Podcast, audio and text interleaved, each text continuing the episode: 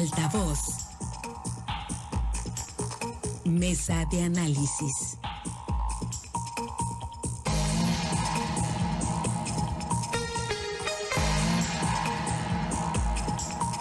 Estamos, estamos de regreso con más aquí en Altavoz. Muchísimas gracias por seguir pendientes de las estaciones de Grupo Chávez en el estado de Sinaloa y por supuesto a través de nuestras plataformas Altavoz TV Digital. Vamos a la mesa de análisis. Saludo este martes a Jorge Luis Telles. Jorge Luis, muy buenos días.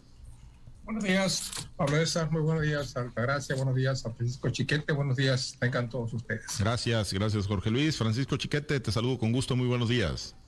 Buenos días, Pablo César. Buenos días, Altagracia, Jorge Luis y a quienes hacen el favor de escuchar. Gracias, Altagracia. Muy buenos días. Buenos días, Pablo. Buenos días, Jorge Luis, Francisco. Buenos días a todos nuestros amables radioescuchas. Gracias, gracias a los tres.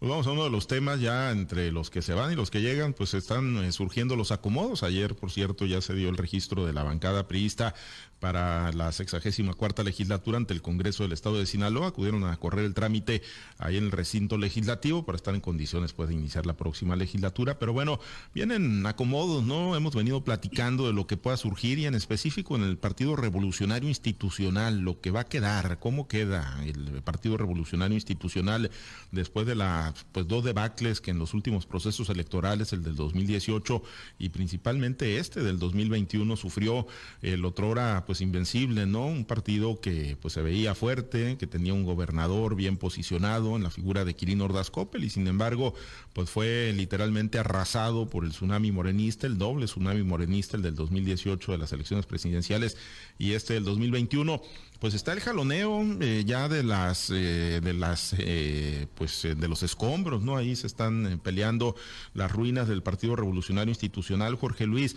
Y el día de ayer surgió un pronunciamiento importante de pues la Confederación Nacional Campesina. Los dirigentes de, de los comités de los 24 comités del Estado de Sinaloa se reunieron con el objetivo de pues respaldar a Faustino Hernández en la idea de que él sea el próximo dirigente estatal del Partido Revolucionario Institucional Claro, eh, está todavía pues ahí Cintia Valenzuela como, eh, como dirigente, está Sergio Jacobo como secretario general pero lo hemos venido platicando, Jorge Luis, eh, pues quién se va a quedar con las ruinas del Partido Revolucionario Institucional, se va a quedar eh, Faustino, a qué eh, intereses obedece, el dirigente nacional Alejandro Moreno podrá jalar desde allá la rienda y poder poner a alguien pues afín más a la dirigencia nacional que a los intereses locales de, lo que quede del priismo. Jorge Luis, ¿cómo ves este destape y este pronunciamiento? Porque decía ayer, y es la, la voz que en el video que les compartí, eh, es de una lideresa de AOME, decía, si no nos van a tomar en cuenta entonces, ¿para qué?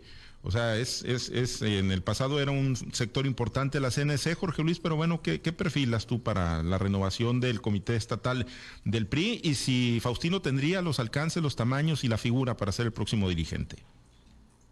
Yo creo que sí los tiene, ¿eh? Faustino sí los tiene, a pesar de la de la derrota sufrida en las elecciones pasadas. Yo en lo particular siempre consideré que Faustino no era quizás el candidato más idóneo para la presidencia municipal de Culiacán por su perfil más uh, cenecista pues que, que, urbano, cuando Culiacán en su mayoría es un municipio urbano, pero para la presidencia del partido, del Comité Directivo Estatal, yo creo que es una muy buena carta.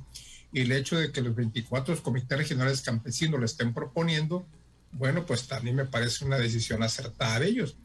Hay que tener pendiente, hay que precisar que otra carta lo es Sergio Jacobo, que es el secretario general, diputado local ya a punto a punto de terminar su, su periodo el día 31 del presente mes, pero es el secretario general y por algo lo mandaron allí a la Secretaría General, que de hecho, desde el momento que llegó como secretario general, asumió en teoría las funciones de presidente del comité estatal en lugar de Cintia Valenzuela, que todavía sigue ahí y va a seguir ahí mientras no se dé la convocatoria para la renovación del comité directivo estatal del PRI, pero ya está próxima, pues, también una semana más a convertirse en diputada local y eso de algún modo pues la, la, inhibe para desempeñar sus funciones.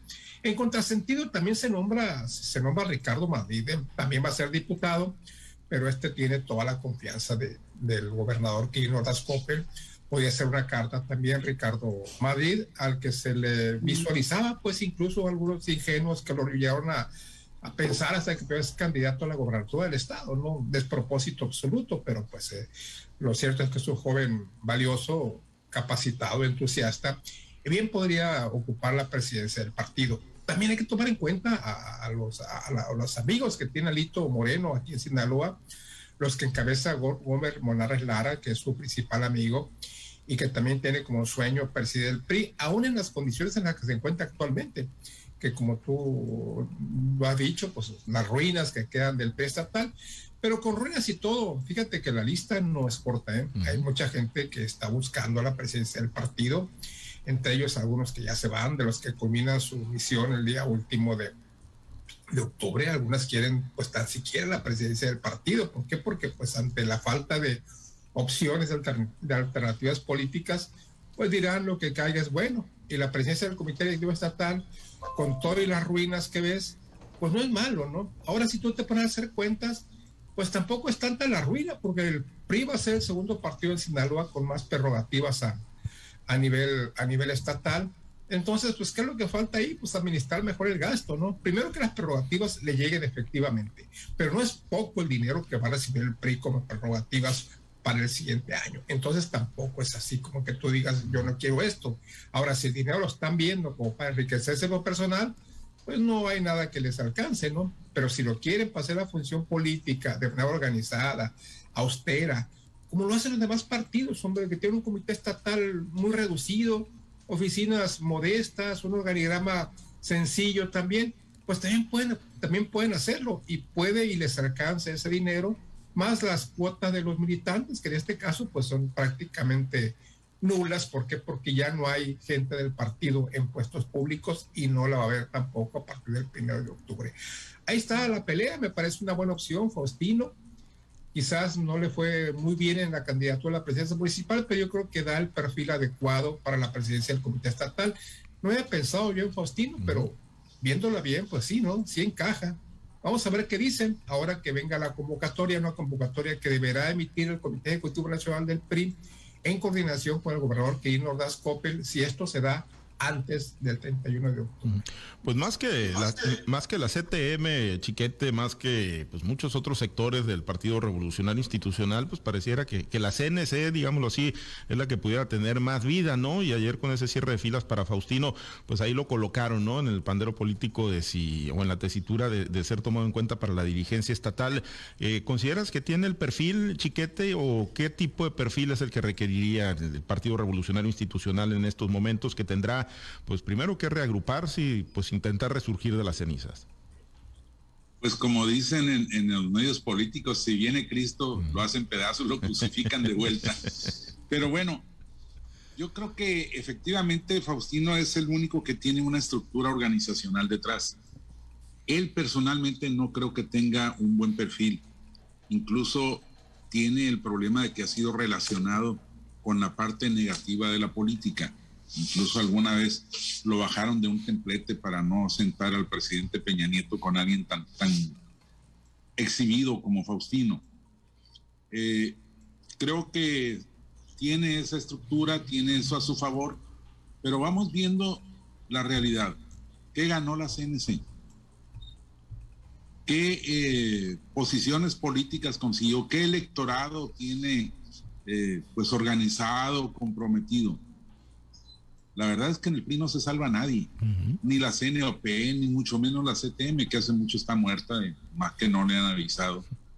Pero la verdad es que no, no es como para los tiempos actuales, para la sociedad actual, no representa una gran cosa. Y sobre todo, vamos a ver cómo lo primero que va a hacer el, el Congreso ahora sí es irse sobre la cuota liga, que seguramente se la van a quitar y se va a acabar el dinero y se va a acabar la militancia.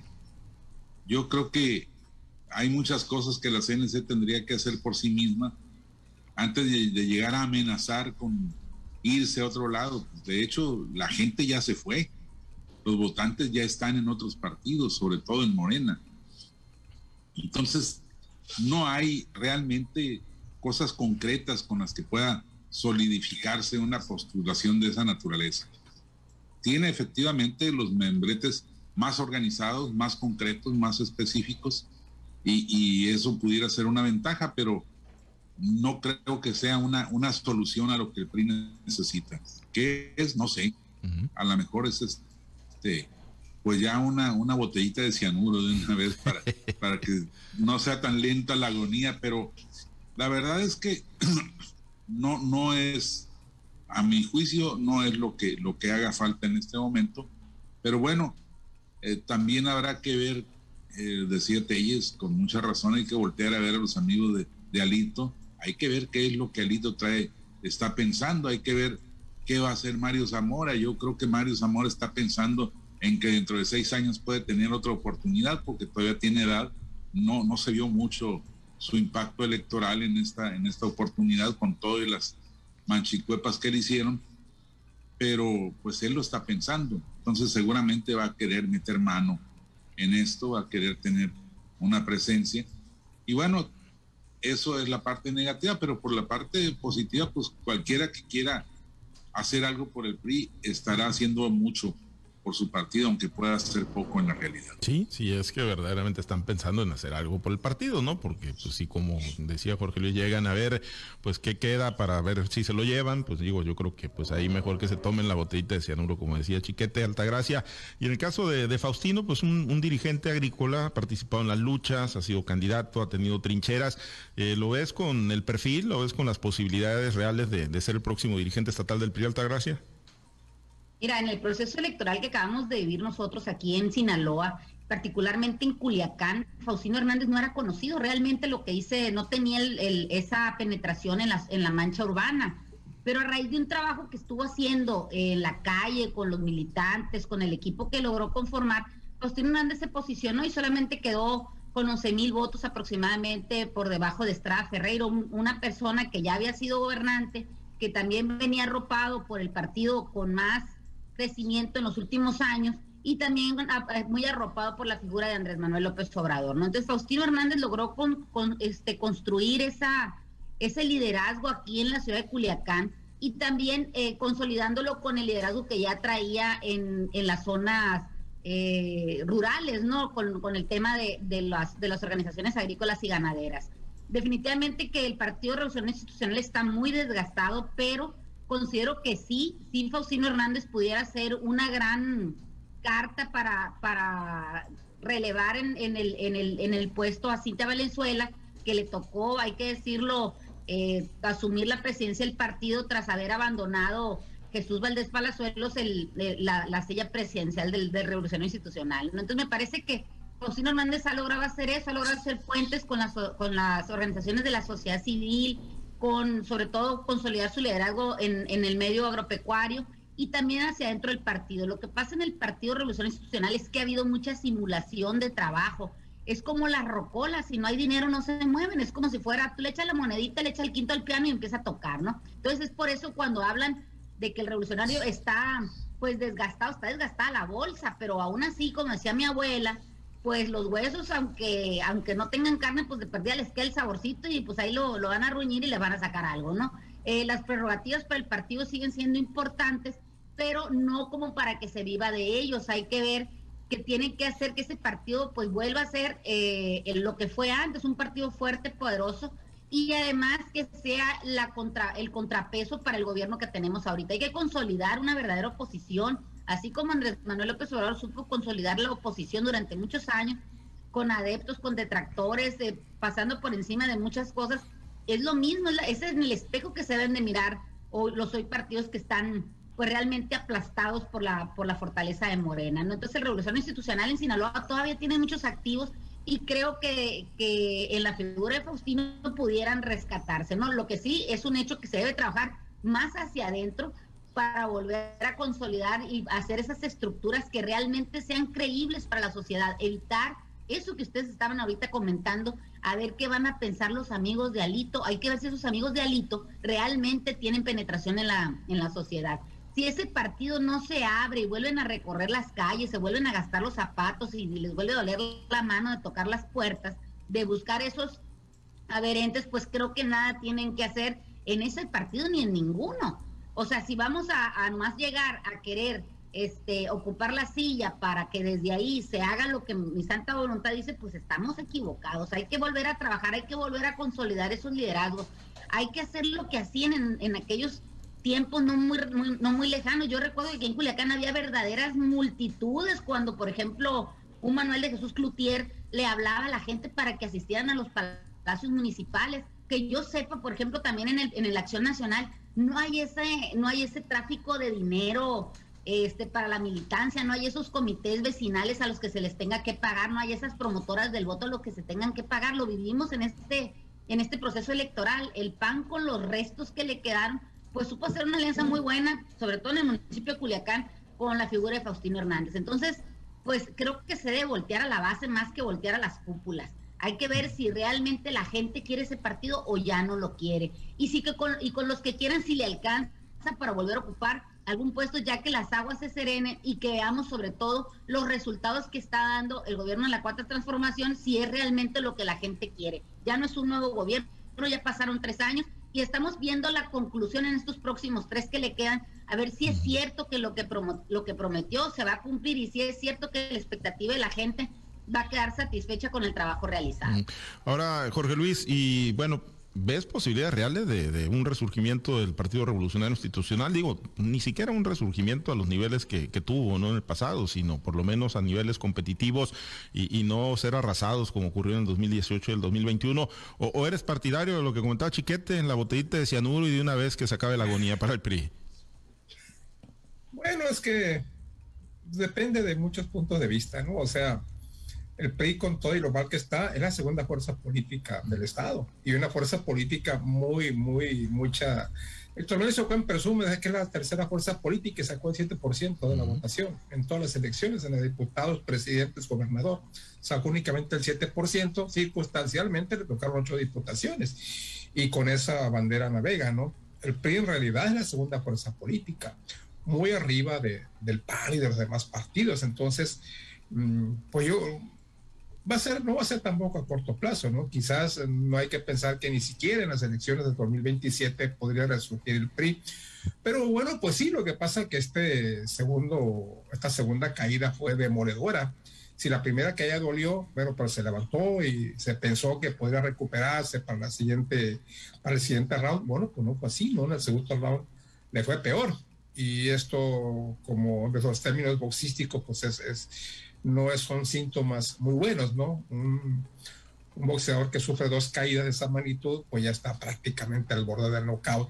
Y yo creo que el PRI está al borde del knockout, pero pues este, como partido es importante que se mantenga para, para la democracia política de México.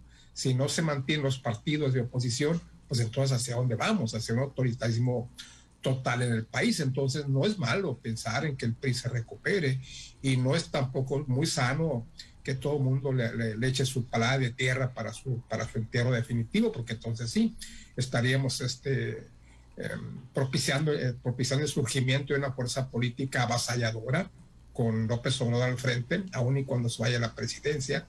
Entonces, viendo las cosas objetivamente, pues no es tan malo, ¿no? Que, que el PRI resurja y que se le respalde y que sus militantes piensen efectivamente que no están totalmente liquidados. Eso es lo que yo pienso sobre el partido. Sí, pues veremos entonces. Chiquete, es más fácil que, resurja el PRI, digo, aquí en un estado como Sinaloa, ¿no? Que pues traía una tradición priista importante, eh, a que resurja pues otro partido de oposición, hablando del Partido Acción Nacional, que en el ámbito nacional pues trae más fuerza, que digo, aquí en Sinaloa pues han literalmente desaparecido, pero sí hay una, una fuerza nacional que digamos los iba empujando más que la del PRI. Eh, ¿Podría darse esto aquí? ¿Podría reflejar en Sinaloa o, de plano ves también muy fuera de la jugada el Partido Acción Nacional? Sí lo veo muy fuera de la jugada. Contra lo que piensa Altagracia, en el PAN, al PAN también llegó el dinero a los grupos, a los comités, a, los militantes, a los activistas. Hay eh, una gran deserción de gente que estuvo en los gobiernos municipales cuando lograron muchas posiciones de ese tipo y que se quedaron sin chamba y que ya no le dieron este, posibilidades.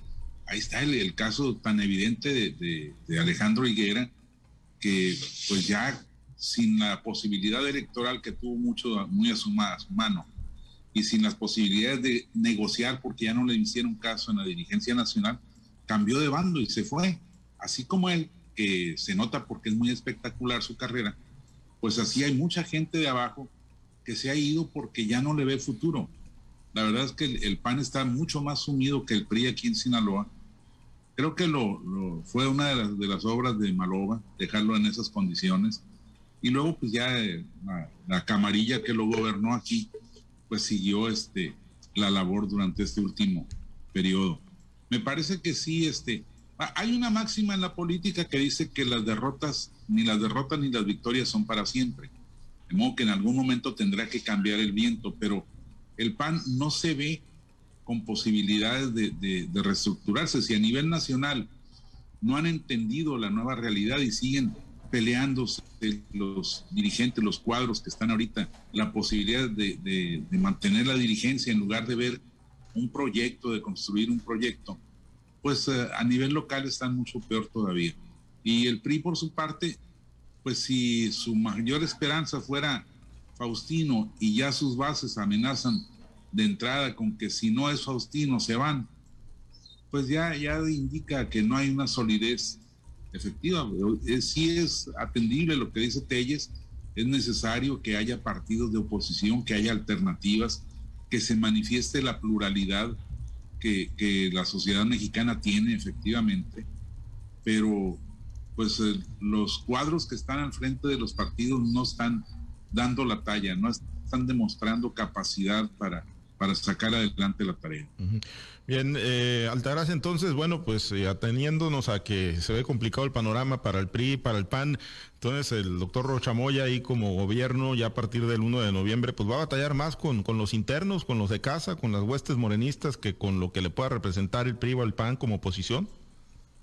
Por supuesto que sí. O sea, todos se van a pelear ahí a ver quién está primero. Primero que nada, con qué pluma va a escribir el primero el nombre, ¿no? Si la pluma es con tinta indeleble o va a ser con lápiz. Pero definitivamente que el problema de la izquierda en México ha sido ese, que cuando logran una posición no la consolidan y se empiezan a pelear y empiezan a surgir las tribus y eso se convierte en una cena de negros sin menospreciar, ¿no? Ahora, cuando si hablamos de que de que no tienen posibilidad o que sí tienen posibilidad o que ya se van o que ya están muertos, pues definitivamente que estamos equivocados, porque si hubiera sido así, Andrés Manuel López Obrador no hubiera sido presidente, porque no nomás se fue de un partido, se fue de dos o de tres. Entonces lograron consolidarse así como una verdadera oposición. En tanto no se agrupen, en tanto no confluyen las ideas hacia un mismo fin, pues difícilmente van a lograrlo, ¿no? Pero eh, nadie aprende, eh, como dicen, el puerco no suelta la mazorca, súplicas, es a, a periodicazos o a golpes. Entonces, más golpes que los que se ha dado el PRI, más golpes que los que se ha dado Acción Nacional, incluso el PRD, pues no se los van a dar si no, si no tienen amor en enfrente. Entonces, esa, esa, esa oposición se debe construir con los restos que quedan de esos partidos, con todo lo que no está de acuerdo en lo que se está haciendo o se está dejando de hacer del gobierno en la cuarta transformación. En tanto no entiendan eso y eh, este, olviden un poco los egos que los han mantenido donde están ahorita, pues van a seguir sufriendo derrotas, ¿no? Pero definitivamente yo coincido con Jorge Luis cuando dice que no podemos este, dejar esto en manos de una sola persona porque se convertiría en autoritarismo, aun y cuando fuera el mejor presidente de la de, que México podía haber tenido, no es bueno que las decisiones se tomen solamente de un solo lado. ¿Por qué? Porque llega el momento en que la tentación es mucha y en vez de hacer cosas o situaciones o generar eh, beneficio para la ciudadanía, pues están generando beneficios para un solo grupo en particular. Hemos visto en toda Latinoamérica cuando se ha este, depositado todo un poder así de grande como es el poder de un país en un solo hombre, cómo ha habido violaciones, cómo ha habido arbitrariedades y cómo ha habido descontentos que incluso amenazan con las democracias, amenazan con la sociedad civil, entonces no podemos permitir eso. Debemos de estar nosotros con una oposición consciente y también ser militantes del partido aún y cuando esté en el poder un militante consciente de saber entender lo bueno y lo malo que está haciendo esa persona, ¿no? Que está haciendo esa corriente, que está haciendo ese partido. No podemos cerrar los ojos ante una realidad virtual que nos están presentando lo que nos lo que quieren que veamos. Ya, ya México vivió muchos años en la oscuridad, muchos años en, en estar sometidos en un partido o en un poder que era omnipotente. Entonces hay que cuidar lo que hasta hoy se ha logrado en México, esta democracia, el, hacer que se cambien. Hoy lo, hoy lo recordó el presidente de la República, un cambio pacífico, no, no llegando a lo que es las, los movimientos armados. En México se dio eso, se ha dado varias veces, del PRI al PAN, del PAN al PRI, del PRI al, a Morena. Entonces, esto es lo que verdaderamente es rescatable, que el pueblo vote por el que sea, pero que vote, que se sepa que con la voluntad de marcar una boleta se pueden cambiar las decisiones de este país. Si el PRI se reestructura, si el PAN se reestructura y le pueden ganar a Morena, o si Morena se desmorona, o sigue siendo el partido en el, gobierno, pues eso ya dependerá de los votantes. Hay que cuidar a los votantes. Muy bien, pues se ven todavía muy, muy disminuidos los partidos de oposición. Ya veremos si pueden reestructurarse y de la mano de quién en el caso de Sinaloa, si es finalmente en el PRI con Faustino Hernández. Nos despedimos, Altagracia. Muchas gracias. Excelente día. Que tengan un excelente día. Gracias, Jorge Luis. Muy buen martes. Muy buen martes. Una cosa interesante es ver si la convocatoria, la convocatoria del, de que venga del Comité Ejecutivo Nacional se expide dentro de lo que queda del periodo de Quirino Ordaz. Si se expide después, pues Alito Moreno va a hacer lo que él quiera. Sí, seguramente así va a ser. Bueno, eh, ya esperaremos los tiempos. Gracias, Chiquete. Muy buen día. Buen día. Saludos a todos. Gracias a los compañeros operadores en las diferentes plazas de Grupo Chávez Radio. Muchas gracias a Herberto Armenta por su apoyo en la producción y transmisión de Altavoz TV Digital. Se queda en la mazorca y buena música para usted. Nosotros tenemos información también a lo largo del día. Manténgase conectado con nosotros en nuestro portal www.noticieroaltavoz.com. Soy Pablo César Espinosa. Le deseo a usted que tenga un excelente y muy productivo día.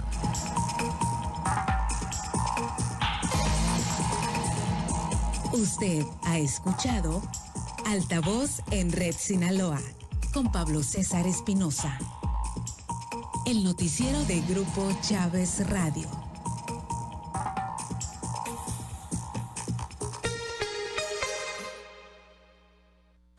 Tu estación de radio local que más